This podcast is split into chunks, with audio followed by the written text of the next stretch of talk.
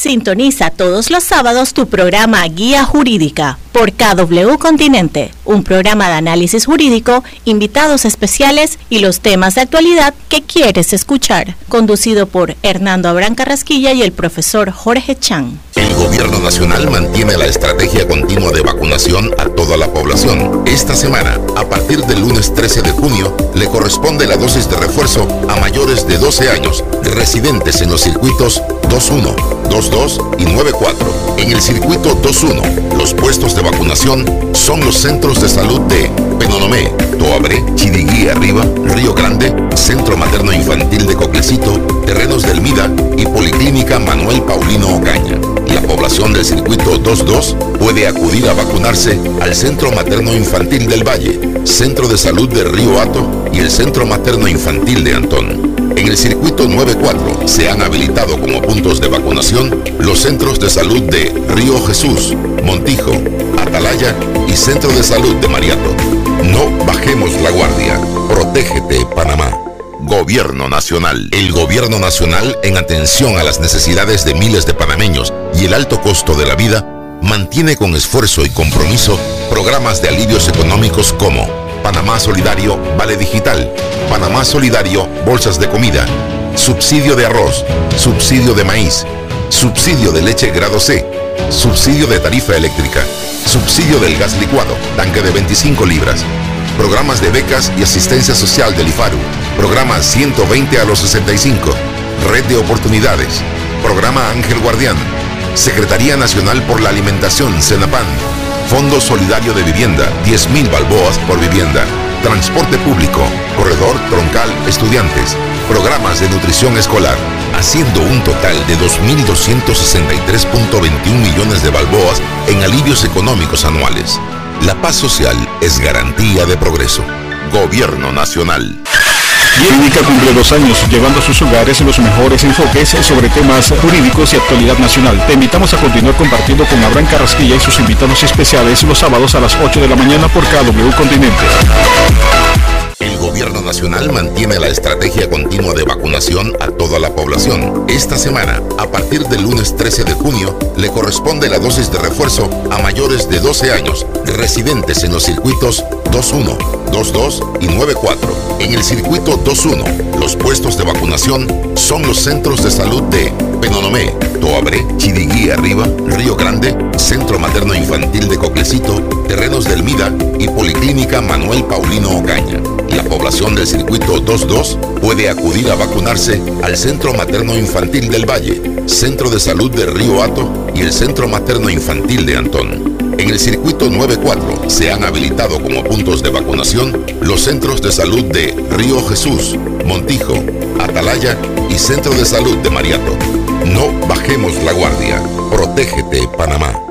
Gobierno Nacional. Guía Jurídica cumple dos años llevando a sus hogares los mejores enfoques sobre temas jurídicos y actualidad nacional. Te invitamos a continuar compartiendo con Abraham Carrasquilla y sus invitados especiales los sábados a las 8 de la mañana aquí por KW Continente. Sintoniza todos los sábados tu programa Guía Jurídica por KW Continente, un programa de análisis jurídico, invitados especiales y los temas de actualidad que quieres escuchar, conducido por Hernando Abrán Carrasquilla y el profesor Jorge Chan. Buenos días Panamá, muy buenos días amigos que nos escuchan a través de KW Continente, a todos los que nos siguen en la cuenta de Grupo Guía de Facebook Live en vivo para recibir sus preguntas, comentarios, siempre eh, con el propósito siempre de compartir conocimiento y compartir con nuestra audiencia sobre temas de actualidad, temas académicos, temas jurídicos.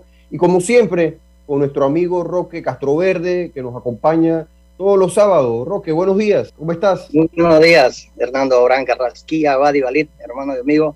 Bueno, hoy estoy muy contento porque prácticamente pues eh, ya mañana sería el Día del Padre, un día muy especial. Desde ahora le hago extensiva mis felicitaciones a todos los padres que como responsabilidad, amor, sacrificio, pues eh, crían a sus hijos, le dan ejemplo, le dan valores. Esos son los que nosotros felicitamos, padres responsables. Así es que feliz día al padre anticipadamente. Y eh, bueno, como todos los sábados tenemos hoy un programa muy especial de interés social. Me alegra que tú siempre escoges unos temas muy importantes, Abraham, muy importantes para la sociedad. Estamos hablando de la educación inclusiva, bases jurídicas, logros y tareas pendientes. Esto referente a las personas que tienen discapacidades. Eh, y hoy tenemos una invitada muy especial. Eh, ella es eh, licenciada Isel Palacios de Lisboa. ella es profesora de educación especial, fue exdirectora del Instituto Helen Keller para ciegos o discapacidad visual y exdirectora del IPE. Y como ella es una especialista, nos va a hablar sobre los, esos logros, esas bases jurídicas y esas tareas pendientes que tenemos como sociedad con las personas con discapacidad. Así que bienvenida, profesora. ¿Cómo está? Muy bien, muy bien. Buenos días. Queríamos darle la bienvenida también, pero creo que también la profesora Itzel está eh, dedicada a la academia eh, actualmente eh, y pues hoy ah, nos complace tenerla aquí con nosotros en, nuestro programa para compartir, sobre todo hoy 18 de junio, sobre la educación inclusiva en su máxima expresión, realmente como conocedora del tema, quisiéramos, eh, profesora eh, Itzel, darle la bienvenida al programa y pues que nos contara un poco eh, cómo, cómo surge ese término de inclusivo, de educación inclusiva, qué implica, qué, qué, cubre, ya amigo Roque habló, eh, personas con discapacidad, pero entendemos que este concepto es mucho más amplio y va mucho más allá y quisiéramos saber cómo surge para, que nuestros oyentes, nuestra audiencia nos escuchan a todo lo ancho del país, desde Bocas del Toro hasta Darién, en todo el territorio.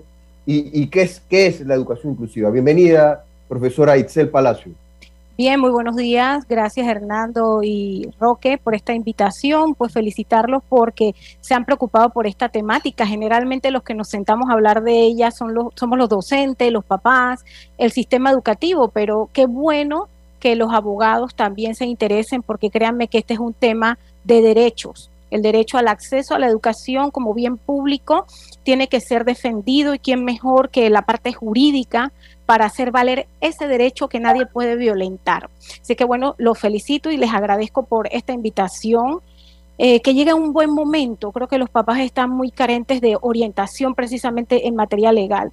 Y bueno, iniciando con el tema de la educación inclusiva como concepto, eh, es un cambio radical de paradigma eh, que, precisamente, y como mencionas, al hablar de inclusión no solamente tiene que ver con la población con discapacidad, sino eh, concebir las escuelas como un recinto donde cabemos todos.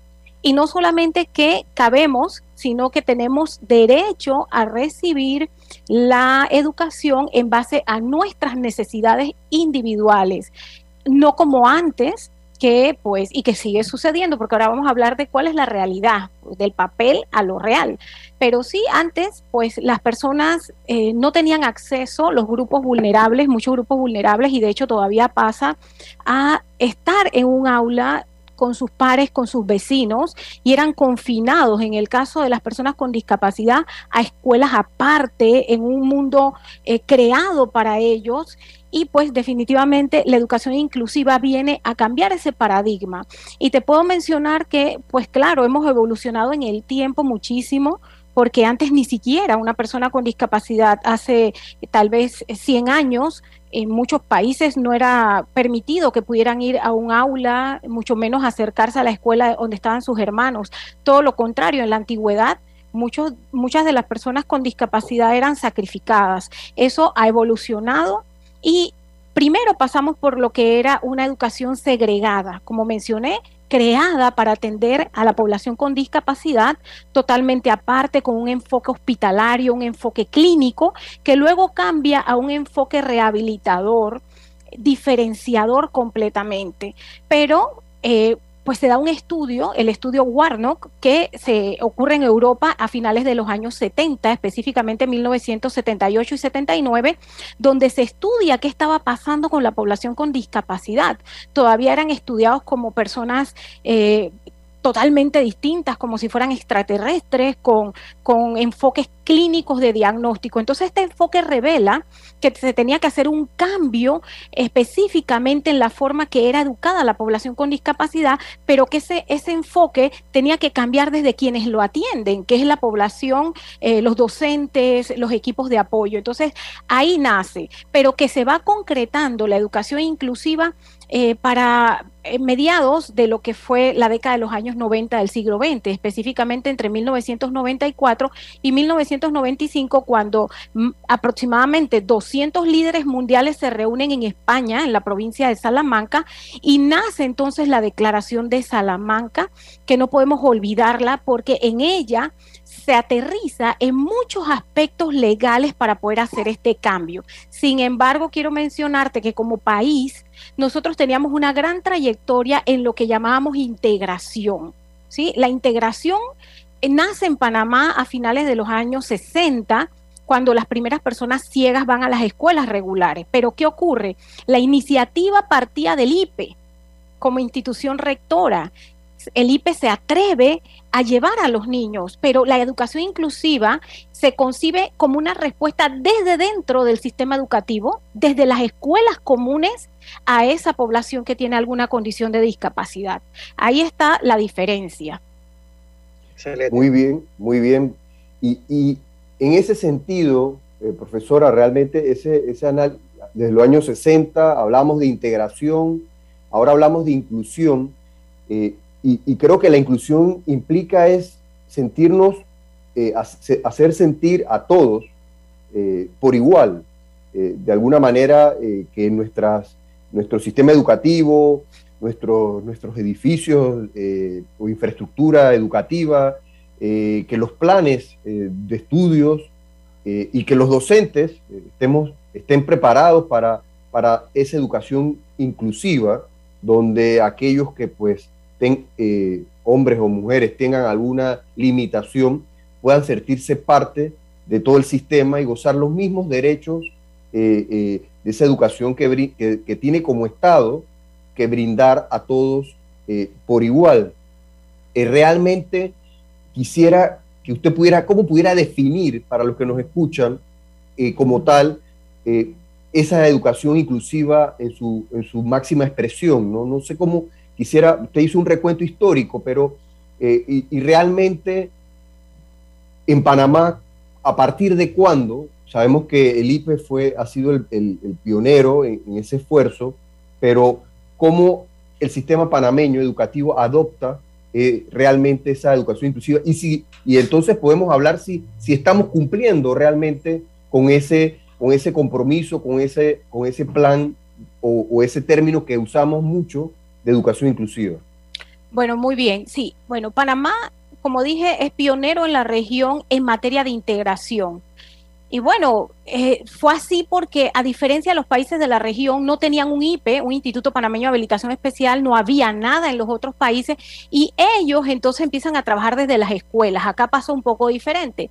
Sin embargo, pues la, la misma educación inclusiva debe concebirse como las respuestas que a través del sistema educativo común deben recibir todas las personas. Pero un aspecto muy importante es que no es solamente dejar estar a la persona con discapacidad en las escuelas y en las aulas, sino que sea una respuesta real, un acompañamiento donde se hagan los ajustes curriculares, porque de nada sirve tener una persona sentada si tú no le vas a dar respuesta y vas a satisfacer el objetivo principal del sistema educativo, que es que aprenda. Muchos piensan que la educación inclusiva, y digo muchos, y me refiero inclusive a grupos organizados, que basta con que la persona esté ahí, que la persona esté en un aula porque se está socializando.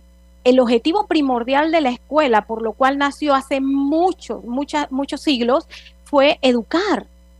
Tiene que aprender dentro del contexto de educación inclusiva y precisamente Panamá se suma ese cambio desde que se firma la declaración de Salamanca y el Ministerio de Educación empieza a mover estructuras. Tenemos que reconocer que desde ese momento, aproximadamente 1995, 1996, se empiezan a mover las estructuras para que pasara a ser una ley o sea, se desdobló en una ley, se modificó la, lo que viene siendo las leyes educativas, se crean decretos, porque antes de esa fecha se tenía que ir a pedir un favor.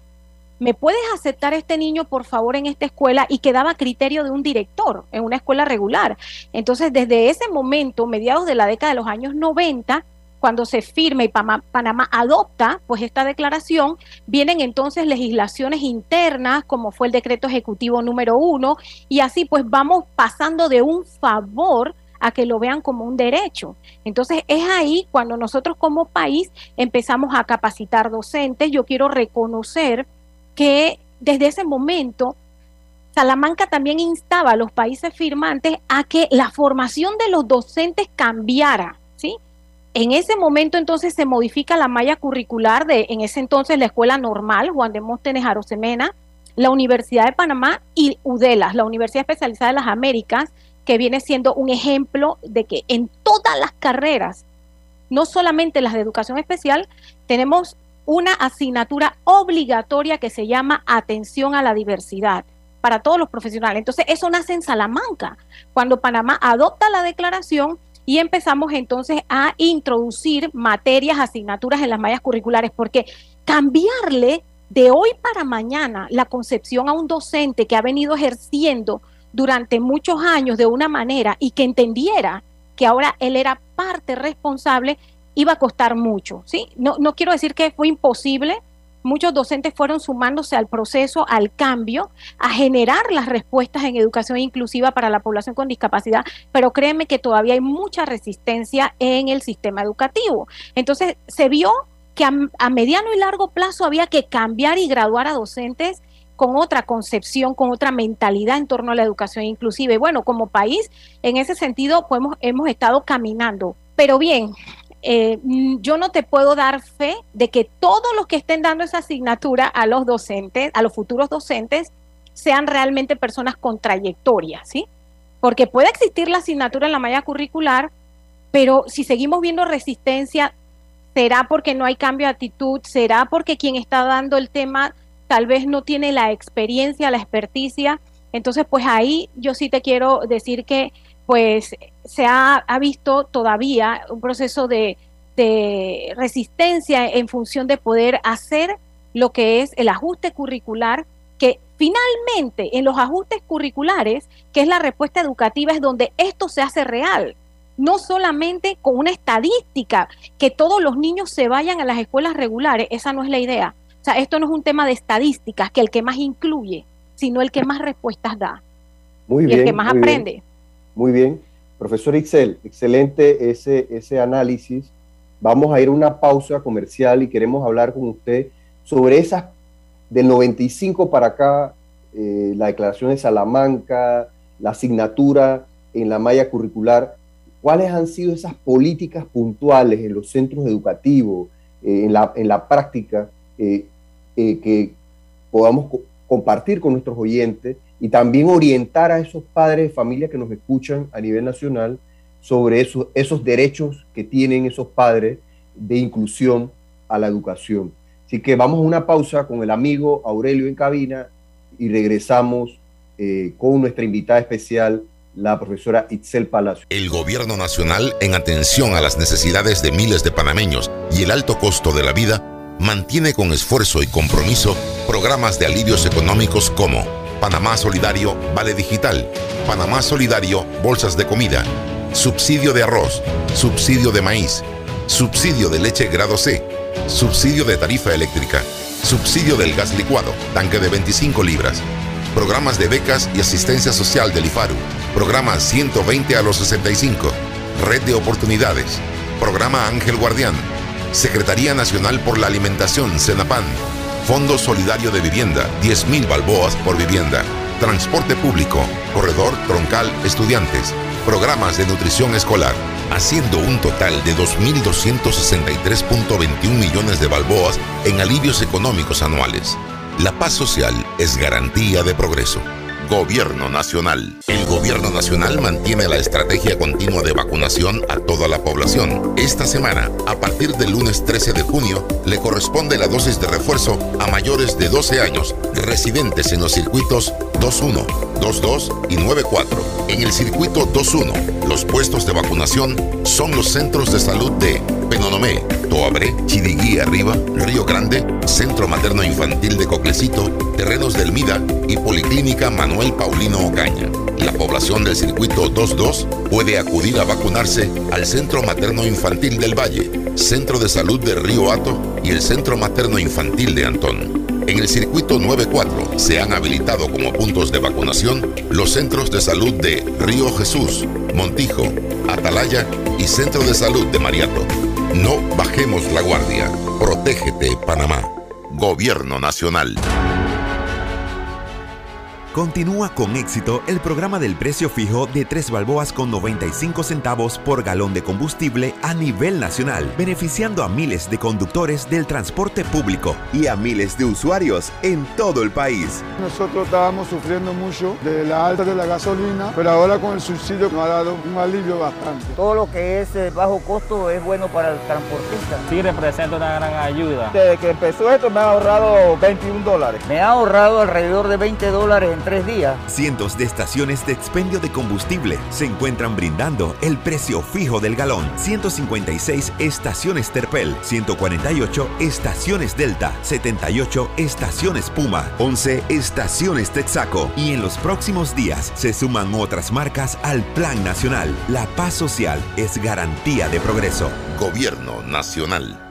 Sintoniza todos los sábados tu programa Guía Jurídica por KW Continente, un programa de análisis jurídico, invitados especiales y los temas de actualidad que quieres escuchar, conducido por Hernando Abrán Carrasquilla y el profesor Jorge Chan. De vuelta a su programa Guía Jurídica, aquí conversamos en, la pausa con la profesora Itzel Palacio, exdirectora del IPE, eh, educadora, académica, estudiosa en el tema de educación inclusiva. Hablábamos le preguntábamos en, la pausa qué, representa esa población, de cuántos niños, niñas, adolescentes con discapacidad, con limitaciones, eh, eh, eh, enfrenta o Panamá presenta como una realidad. También comentábamos que en temas de infraestructura, las limitaciones, los centros educativos, vemos que muchos colegios que, las escaleras, que no tienen accesos, no, no, tienen rampas de discapacidad.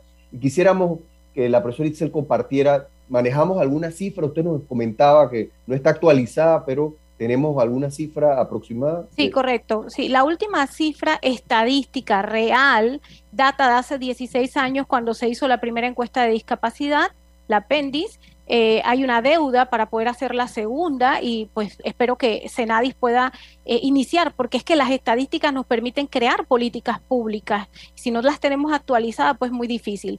Eh, tenemos 370.059 personas con discapacidad de acuerdo a esa estadística. Sabemos que la hemos superado en casi medio millón y es lo que indican los organismos internacionales, que alrededor del 10 al 12% de personas de un país pueden tener algún grado de discapacidad. Panamá tiene alrededor de entre el 81 y 82% de la población en edad escolar en el proceso de educación inclusiva.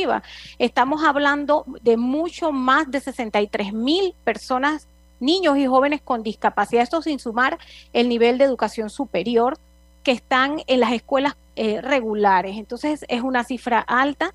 Y me comentabas que, que y, y, me parece excelente pues lo que aportabas, que las escuelas a veces parecen una trampa de muerte, exactamente. Aunque ha habido buenas prácticas, quiero reconocer que se ha invertido en, de alguna manera en la eliminación de barreras arquitectónicas, colocando rampas, pero no es suficiente. A veces se concibe como, como la accesibilidad únicamente en una rampa. La accesibilidad va mucho más allá. La accesibilidad es un cambio total de pensamiento frente a lo que es el proceso de educación inclusiva, dotación de recursos, porque yo puedo tener un alumno aquí con discapacidad auditiva, pero si yo no tengo intérprete, cuando Panamá aceptó a través de, la, de, lo que es la Asamblea de Diputados, que reconoce como la lengua materna la lengua de señas, pero no tenemos intérpretes en todos los programas, no tenemos intérprete en la televisión y mucho menos en el 100% de nuestras escuelas. Entonces, a veces con el proceso de educación inclusiva terminamos excluyendo.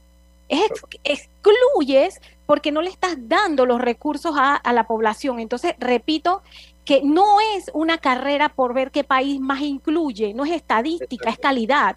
Entonces ahí es donde está la, lo que vemos que las falencias.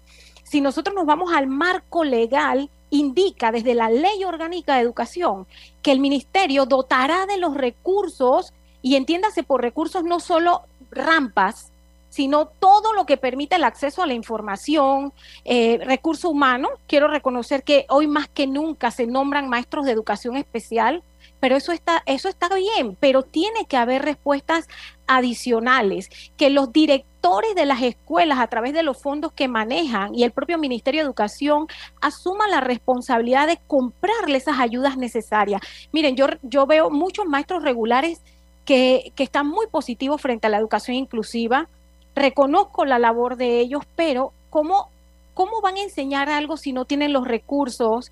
Eh, eh, sí se les ha capacitado, pero esto va más que de la palabra, tiene que haber acción donde si yo tengo un alumno ciego y le, quiero enseñar, eh, por decirte, un contenido, lo, diríamos la división política de Panamá, tener mapas, tener todo lo necesario, amplificadores de imágenes para los niños con baja visión, y no solamente pensar en la rampa, que ya viene siendo un conflicto. Hay escuelas donde eh, eh, hay, hay tres pisos y tú ves a una mamá todavía tirarse al hijo, tirarse al hijo encima y otro subiendo la silla de rueda porque tiene que eh, estar ahí arriba el grado del estudiante, cuando nosotros podemos bajar el salón. Entonces ahí ves que no, no ha habido un cambio pues de pensamiento. Si no hay dinero para poner un ascensor, yo puedo bajar a planta baja los servicios que necesita el alumno con movilidad reducida. Bueno, profesora, en el bueno, en mi paso por la Universidad de Panamá, la Defensoría de los Derechos Universitarios, eh, nosotros siempre manejamos la Ley 42 del 27 de agosto de 1999, que habla sobre el concepto de equiparación de oportunidades. En ese sentido, nosotros, bueno, el, defensor de los derechos universitarios, que paz descanse, el profesor Raúl González, eh, fue uno de los primeros que fue a la oficina, fue a entrevistarse con el decano de la Facultad de Arquitectura, porque los edificios de la Universidad de Panamá no tenían una accesibilidad eh, prácticamente nula para ningún discapacitado que pudiera tener rampa, acceso, todo lo demás. Los baños se hicieron en esa época, muchos años antes que se pudiera pensar en una eh, accesibilidad. Entonces, eh, ese concepto de equiparación de oportunidades, lo, nosotros lo, lo, aplicamos y lo profundizamos y lo desarrollamos, porque después creo que la ley 15 del 2016 amplía el concepto de equiparación en la parte económica y todo ese tema. Y quisiéramos ver que, qué es ese concepto de equiparación de oportunidades, cómo se desarrolla a partir de que primero hay que hacer el cambio estructural en la educación, eh, darle el recurso eh, económico, presupuestario, a todo eso que ustedes, esas falencias que tenemos, pero que hay que darle esa prioridad, porque a veces las prioridades no son las que son las que sean necesarias para el desarrollo de este país y mejorar la calidad de vida de los discapacitados, porque también hay que darle las oportunidades. ¿Cómo, eh, digamos, la institución como el SEDANI, cómo puede ayudar? ¿Qué se necesita aparte de tener una, una, una Secretaría Nacional para los discapacitados, discapacidad, ¿cómo se generaría esa conciencia colectiva para poder que como sociedad podamos nosotros eh, promover a las personas menos favorecidas, poder que ellos desarrollen y sean un aporte, sean una parte útil que contribuyan al desarrollo de este país. Porque no, son, no son discapacitados que no puedan hacer nada, ellos tienen algo que aportar a la, sociedad. Eso es lo que yo me refiero. Mira, has, caído en un concepto muy importante que nos olvidamos y es la equiparación de oportunidades. Tuve la oportunidad de trabajar en la elaboración con un grupo enorme de profesionales de la ley 42. Créeme que le faltaba muy poco, ¿sí? Estamos hablando de hace muchos años, 1999, cuando nos reunimos las mismas personas que seguimos discutiendo del tema. Y pues Panamá tiene un marco legal bueno, con pequeños detalles que se han ido mejorando, pero tenemos que pasar de la letra a la acción y si no hay acción a la sanción. Eso es lo que nos está pasando, porque miren, el tema de la educación inclusiva en todos los niveles, y, tocaste el universitario, no es solamente dejar entrar, es acompañar a la persona en este proceso. Entonces se piensa que cuando la persona está en inclusión, su discapacidad quedó allá. No, si es una discapacidad la va a tener para toda la vida y como la tiene necesita respuestas. Una cosa es la igualdad. La igualdad es este que estoy aquí contigo, yo soy una persona ciega, estoy contigo estudiando, pero la equiparación de oportunidades es cuando la profesora respeta mis necesidades y me hace una prueba en braille y aunque ella no sepa braille, hay un equipo adicional paralelo que transcribe esa prueba la igualdad es que yo puedo estar aquí siendo una persona sorda, pero tengo derecho a un intérprete de lengua de señas. Todavía nosotros tenemos docentes que en los pocos casos donde hay intérpretes porque el papá del alumno lo paga o porque en algunos casos se ha nombrado ínfimamente eh, esta respuesta, los docentes no quieren que entre para interpretar las clases. Entonces, equiparación es de darme lo que yo necesito respetando mis necesidades. Esto yo siempre doy un ejemplo, es como una carrera. Pensemos en una carrera de velocidad. ¿Cómo vamos a dar la partida? Tengo, tengo participantes sin discapacidad, pero tengo una persona ciega y una persona sorda que van a, a correr. Si yo sigo dando la partida con una señal de una bandera o con un pito, obviamente, si es una bandera, el ciego va a perder, porque tú me estás dando la partida con un banderazo.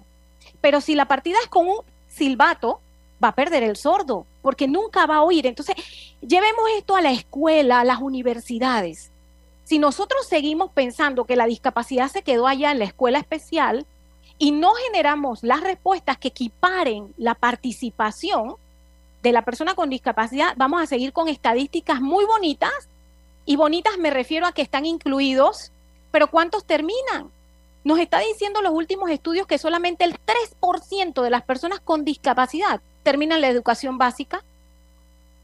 Entonces, ¿para qué invertimos tantos millones?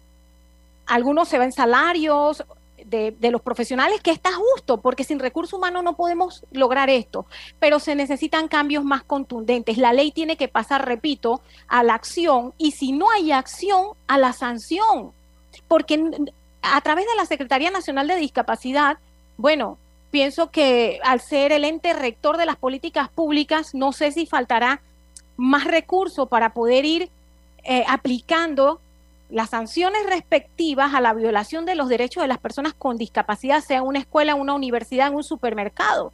Todavía nosotros vemos personas que ni siquiera el estacionamiento azul respetan.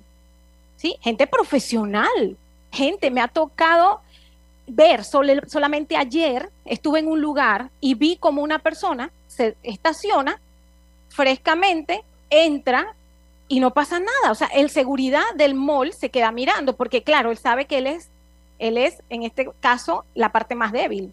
Si le digo algo al cliente, va y me indispone. Entonces, repito, tenemos que pasar a la sanción. Si solamente así aprendemos los seres humanos, porque miren, nos hemos pasado décadas, y me incluyo capacitando gente.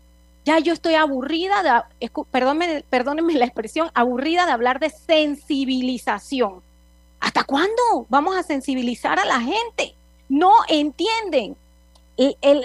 la educación es un bien público. Los niños tienen derecho a ir a la escuela y que sea respetada esa necesidad que ellos tienen. Entonces sí tenemos que hacer cambios más profundos no nos podemos pasar toda la vida haciendo leyes nuevas, cumplamos las que tenemos. Panamá, les repito, tiene un marco legal excelente. Son las mismas personas que siempre llaman para hacer los marcos legales porque cada cinco años el que llega cree tener la respuesta, pero no la vemos. O sea, no estamos viendo acciones que lleven al cumplimiento total del marco legal existente. Entonces ya lo estamos modificando. Entonces, eh, eso sería mi reflexión. Muy, profesora, en esa línea, eh, me llamó mucho la atención cuando me dijo, ¿hasta cuándo sensibilizar? Eh, llevamos años en este proceso y, tal vez veo y siento un nivel de frustración porque los resultados tal vez no han sido los, esperados.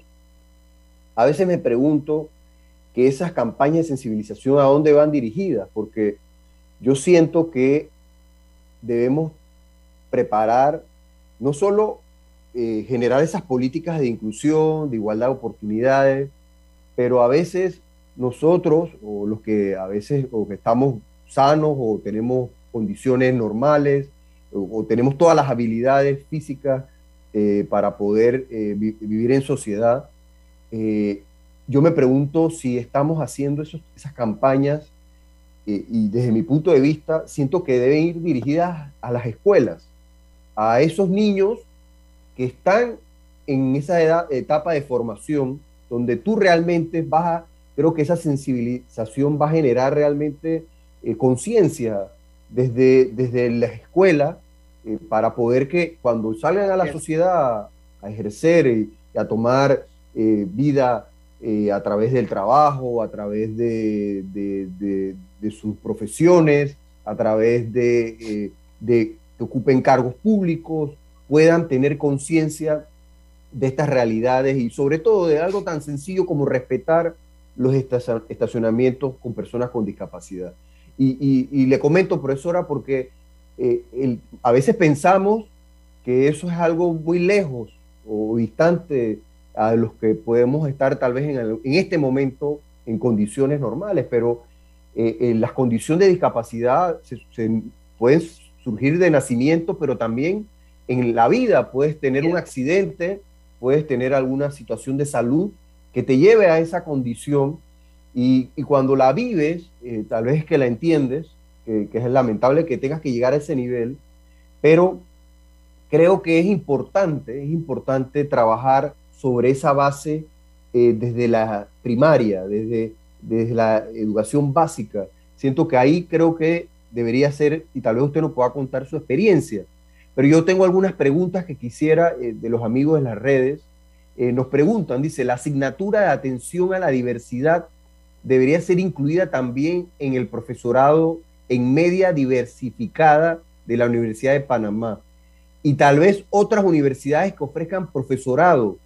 Cuando la estudié no la tenía en el plan de estudio y como docente informática trabajando en Meduca he tenido estudiantes con discapacidades y he tenido que participar en charlas para aprender a atenderlos. Y vamos en esa misma línea que usted comentaba, mire, la sensibilización y un poco el tema, esto va más allá, esto es, imagínense, un profesor que no, que no pudo prepararse en, estas políticas eh, eh, referidas. Y en ese sentido, también tenemos, eh, saludamos al amigo Rafael Nieto, dice, considero que hay que reformar la ley de educación y ahí desarrollar el tema ampliamente, porque tal vez está desde otras leyes, desde otros enfoques, y, y bueno, ni hablar de los problemas que pasamos los padres en nuestros, en nuestros puestos de trabajo que tenemos que acompañar a nuestros hijos a terapia. Definitivamente que este tema de la condición no solo afecta a ese niño, niña, adolescente, sino a la familia, todo ese entorno, a esos padres. Eh, usted comentaba ese padre que, llevaba en sus hombros a, ese hijo a dos pisos para poder ir a, una aula de clase, ¿no? Entonces, eh, ¿qué, ¿qué, podemos comprender, yo creo son muchas preguntas, profesora, no sé si podemos atenderlas, pero eh, partiría diciendo, estamos haciendo esa campaña de sensibilización donde debe ser en, lo, de nuestros niños, que comprender esa igualdad de oportunidades, ese, esa, esa política de inclusión realmente se pueda dar. Bien, eh, sí podemos hacerlo, o sea, se está haciendo porque desde el momento en que hacemos educación inclusiva, desde el maternal, ahí vamos a crear nuevos ciudadanos. Lógicamente, tenemos que hacerlo los dos ámbitos, o sea, los que ya están ejerciendo como aquel niño que viene creciendo. Y hay buenas eh, anécdotas, buenas prácticas en los CAIPI, tenemos educación inclusiva en los municipios, en las instituciones. Y recuerdo que una madre en una institución se quejaba porque mi hija ahora en la casa, y disculpen la expresión, parece un mono, se la pasa haciendo señas. ¿Por qué mete niños sordos aquí con oyentes? Le digo, pero es que ese niño sordo es hijo de una funcionaria, tiene derecho a estar aquí. Y vi la cara de molestia del resto de los padres cuando ella expresó algo tan feo que una mamá no aguantó y se levantó y pidió la palabra. Eso habla, eso habla del proceso. La mamá indicó que a ella sí le parecía muy bien porque también hay un niño ciego y ella cuando un día estaba en una farmacia, su hijito de cinco años, cuando vio a un niño ciego, corrió a ayudarlo y ofrecerle el brazo para guiarlo. Entonces ahí sí podemos nosotros hacer mayor sensibilización, impactar a los futuros adultos para que haya un cambio a mediano y largo plazo. Con relación a la formación en educación media diversificada, eh, quiero decirle que sí existe ahora la asignatura ya desde hace varios años. Se modificó el plan de estudio de la Universidad de Panamá, la Facultad de Ciencias de la Educación, donde laboro. Yo doy clase de, eh, en profesorado. Casualmente, en varios semestres doy la materia de educación a la diversidad. Y bueno, ahí vamos haciendo los cambios. Ya eso es un elemento importante, porque aunque la facultad tenía materias de adecuación curricular, etcétera, en el profesorado o en la licenciatura en educación especial o en primaria antiguamente, no lo tenían diversificada y nosotros dijimos, oiga, pero es que los chicos crecen, van a ir a secundaria, educación media, y desde hace años, a través de la gestión del decanato y de las diferentes direcciones, se logra introducir esta asignatura que ya estamos viendo sus frutos, ¿sí? Tal vez el, eh, la persona que comenta, pues lamentablemente es de plan viejo, pero qué bueno, enhorabuena que ha estado capacitándose. Y pues eh, pienso que ahí es donde vamos a ver mayores cambios, ¿no? Cuando la nueva generación de profesores se sume a esto. Y, bueno, es un trabajo en equipo, es un trabajo en conjunto para ver esos cambios. Le preguntaba de la ley de educación, eh, la, ley general de educación. Bien, la ley nuestra ley orgánica en los en diferentes artículos habla de las respuestas que el sistema debe darle a todos los panameños o residentes y personas que se incorporen a lo que es la educación como bien público que es. Y considero que los artículos son claros. La ley, les repito, pues no es sumarle una palabra, porque es lo que hemos visto a lo largo del tiempo. Tengo 30 años de estar trabajando en el tema y nosotros vemos que el que llega le cambia un pedacito. O sea, no, no se trata de eso, sino que cuando se hagan las reglamentaciones se especifique qué es lo que queremos con ese articulado para poder eh, desdoblar en acciones lo que hemos aprobado. La ley de educación es completa, luego eh, se crean decretos como el decreto ejecutivo número uno para eh, tratar de que en las escuelas se haga lo que es el proceso de adecuación curricular o llamado ajuste, razonable. Es lo mismo, nada más que lo rebautizamos. Ya debemos dejar de solamente preocuparnos por las palabras y las frases porque así suena más inclusivo. No, queremos que estas leyes se conviertan en acción. Yo no diría que hay necesidad en el caso de, del tema de educación inclusiva cambiar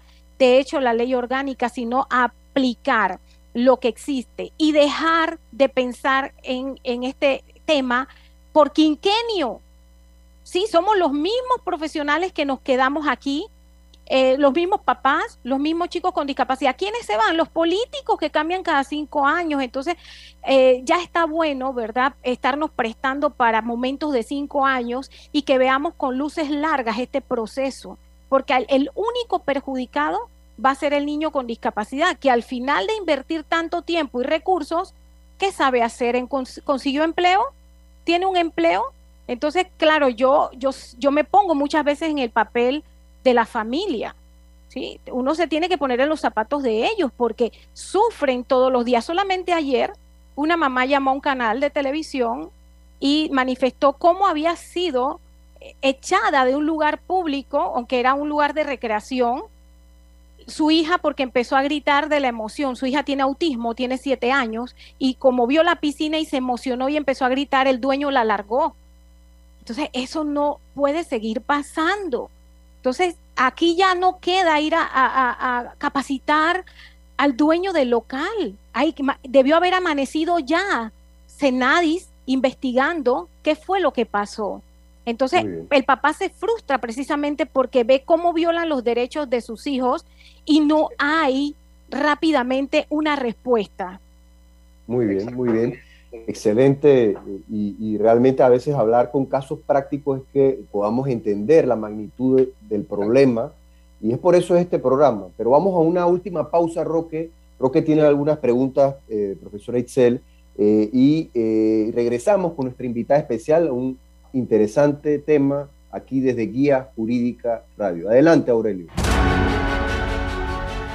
Continúa con éxito el programa del precio fijo de 3 balboas con 95 centavos por galón de combustible a nivel nacional, beneficiando a miles de conductores del transporte público y a miles de usuarios en todo el país. Nosotros estábamos sufriendo mucho de la alta de la gasolina, pero ahora con el subsidio nos ha dado un alivio bastante. Todo lo que es eh, bajo costo es bueno para el transportista. Sí representa una gran ayuda. Desde que empezó esto me ha ahorrado 21 dólares. Me ha ahorrado alrededor de 20 dólares tres días. Cientos de estaciones de expendio de combustible se encuentran brindando el precio fijo del galón. 156 estaciones Terpel, 148 estaciones Delta, 78 estaciones Puma, 11 estaciones Texaco y en los próximos días se suman otras marcas al Plan Nacional. La paz social es garantía de progreso. Gobierno Nacional.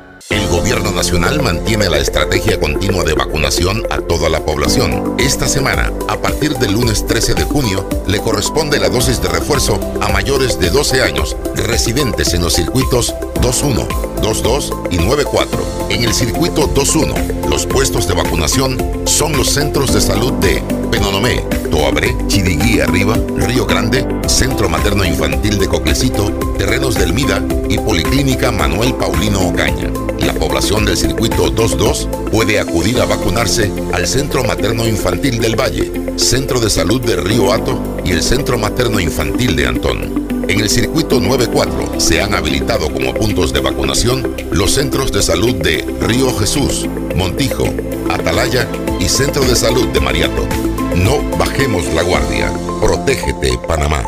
Gobierno Nacional. El Gobierno Nacional, en atención a las necesidades de miles de panameños y el alto costo de la vida, mantiene con esfuerzo y compromiso programas de alivios económicos como Panamá Solidario Vale Digital, Panamá Solidario Bolsas de Comida, subsidio de arroz, subsidio de maíz, subsidio de leche grado C, subsidio de tarifa eléctrica, subsidio del gas licuado, tanque de 25 libras, programas de becas y asistencia social del IFARU, programa 120 a los 65, Red de Oportunidades, programa Ángel Guardián, Secretaría Nacional por la Alimentación, CENAPAN, Fondo Solidario de Vivienda, 10.000 balboas por vivienda, transporte público, corredor troncal estudiantes, programas de nutrición escolar, haciendo un total de 2.263.21 millones de balboas en alivios económicos anuales.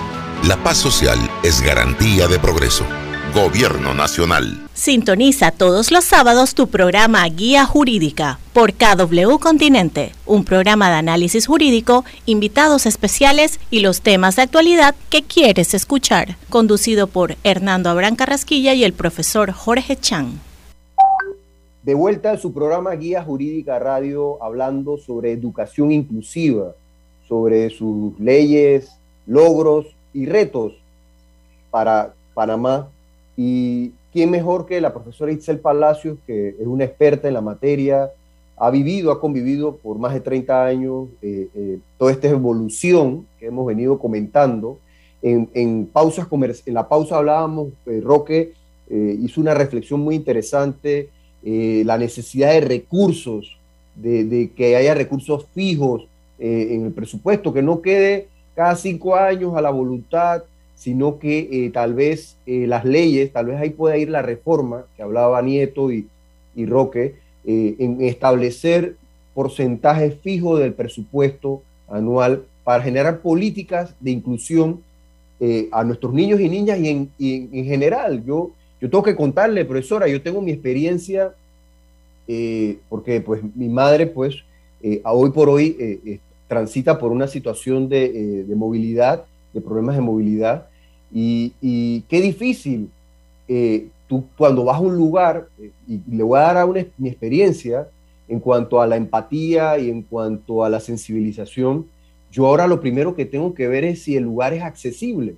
si hay rampas, si hay escaleras. O sea, es lo primero que yo veo en un restaurante, en un lugar para poder llevar y es qué difícil.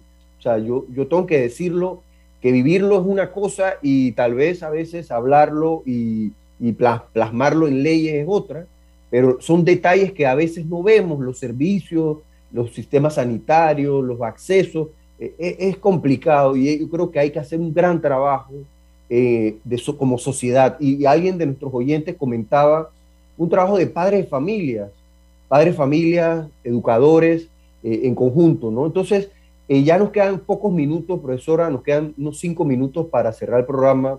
Quisiéramos sus, sus recomendaciones, eh, también dejar, yo creo que también positivo los logros que hemos llegado, porque creo que hemos avanzado. Roque lo ha planteado. Creo que la mentalidad ha, ha, cambiado. Ya vemos muchos, muchas personas productivas que son, están integradas en la sociedad. Yo conozco políticos eh, con, problemas de discapacidad, que, son, que han sido diputados, que han sido representantes de corregimiento, que yo creo que eso ha sido como sociedad un avance, pero hay mucho por hacer, profesora. Y ahí quisiera puntualmente, porque nos escuchan muchos, muchos actores de la sociedad, ¿qué podemos hacer? Primero, como ciudadanos.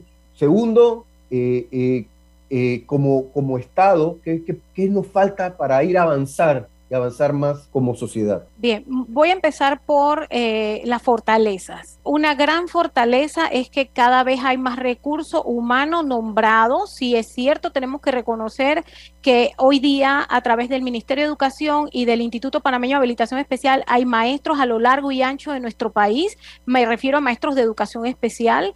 Muchísimas plazas estamos llegando inclusive al archipiélago. Antes era impensable tener maestros de educación especial en las diferentes islas. Hoy tenemos muchísimo recurso humano. Eso ha permitido eh, descentralizar y llegar a los lugares más apartados. Eso sin desconocer que existen lugares donde todavía no estamos llegando, ¿no? Porque pues tiene lugares de área difícil acceso donde puede haber población con discapacidad y que no haya una respuesta todavía, pero definitivamente tenemos que ponderar eso, que a lo largo de los últimos años, excelente cantidad de recursos humanos.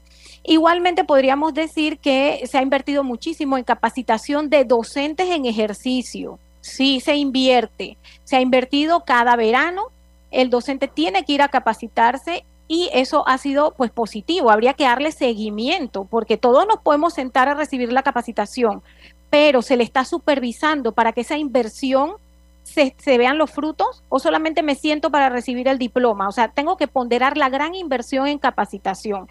Lo siguiente es la modificación del plan de estudio de todas las universidades que forman docentes se ha logrado, porque inclusive en las particulares, en algunas que dan eh, eh, la parte de formación docente, han modificado sus mallas curriculares para incorporar el tema de la educación inclusiva. Eh, otra fortaleza importantísima definitivamente es el marco legal. Hay países que ni siquiera en su ley orgánica de educación se habla del tema de educación inclusiva y tenemos leyes específicas que sí nos permite pues eh, seguir eh, incorporando a la población en las aulas. Sin embargo, tenemos un vacío y esa eh, iniciaría por esa falencia. El marco legal, aunque la, educación es un bien público, le pertenece al pueblo, al Estado, también tenemos la educación particular. Y la educación particular, pues todavía hay cierta resistencia. Hay excelentes buenas prácticas, pero hay veces que no se nombra recurso humano en las escuelas particulares para atender la diversidad, específicamente la discapacidad. O cuando se detecta la discapacidad en un alumno que ya estaba ahí, le dicen, bueno, mire, mejor es que cambie de escuela porque pues su niño no tiene cabida aquí, hemos detectado que tiene discapacidad intelectual, mejor lléveselo. Entonces, el decreto ejecutivo número uno que rige la educación inclusiva, la normativa, no alcanzó al, sector eh, eh, particular, pero recordemos, ellos no son dueños de la educación, es el Estado. Entonces, ese decreto hay que modificarlo para que impacte y hable específicamente de las escuelas particulares, porque es inconcebible que a un padre se le cobre más o le exijan un tutor para que su hijo con discapacidad esté en una escuela particular. No, señor, ellos también tendrían que nombrar personal especializado. Otra de las debilidades, pues, que eh, considero y que ya lo había mencionado Roque y, pues Hernando también es el tema de la inversión en recursos y equipos. ¿sí? Está muy bien, el recurso humano es prioritario, pero comparemos esto con salud. ¿De qué me vale tener tantos médicos en la caja de seguro social si no hay medicina? ¿De qué me vale tener tantos médicos en el seguro social si no hay equipos para hacerte a ti un, electrocardiograma? Entonces, llevémoslo a la escuela. Ok, sí, tengo el pilar que es el educador especializado y el, el educador regular, pero están trabajando con las uñas. Tienen que cumplir el marco legal que indica que tienen que invertir también en equipos especializados porque la discapacidad del niño la va a tener. Hay niños que no tienen una regleta, no tienen una máquina Perkins, no tienen un intérprete, no tienen una silla especial. Los niños con movilidad reducida, las sillas son carísimas cuando ellos tienen parálisis cerebral. Entonces, el papá de dónde saca para comprar una silla? Entonces, lo sientan en una silla donde él no puede estar. Lo estamos tratando como si no tuviera nada.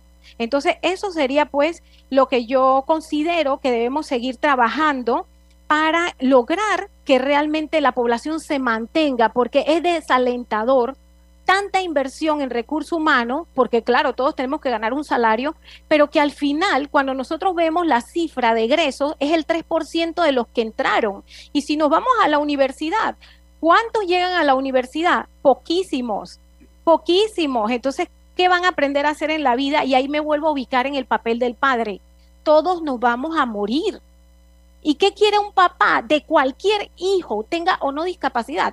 que tenga una profesión, que sepa hacer una tarea productiva, que yo pueda morir en paz porque se va a poder sostener, que no va a ser una carga para la sociedad.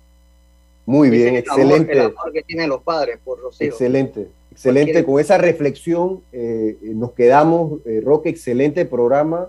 Eh, gracias a nuestra invitada especial, la profesora Itzel Palacio, muy, muy docente, muy clara y, muy puntual con los temas y los retos que, tenemos como país. Y es lo que queremos hoy desde Guía Jurídico transmitir, eh, crear conciencia y compromiso como sociedad. Y, todos los que nos escuchan, tenemos una responsabilidad con, la sociedad de hacer un poquito, desde lo más básico, respetar un estacionamiento y tener empatía con eh, este, esta población que tanto lo necesita. Nos despedimos de Guía Jurídica Radio, Roque. Le deseamos un feliz día del Padre Roque. Feliz día felicidades. Feliz día a todos los papás. Y a toda la familia de Cádulo Continente también. Y a todos los que nos escuchan, a los padres, a mi padre y a todos. Eh, feliz día. Eh, feliz día a todos. En el día de mañana. Un abrazo desde Guía Jurídico. Gracias, profesor Itzel. Gracias a ustedes. Gracias, Panamá. Sintoniza todos los sábados tu programa Guía Jurídica por KW Continente, un programa de análisis jurídico, invitados especiales y los temas de actualidad que quieres escuchar.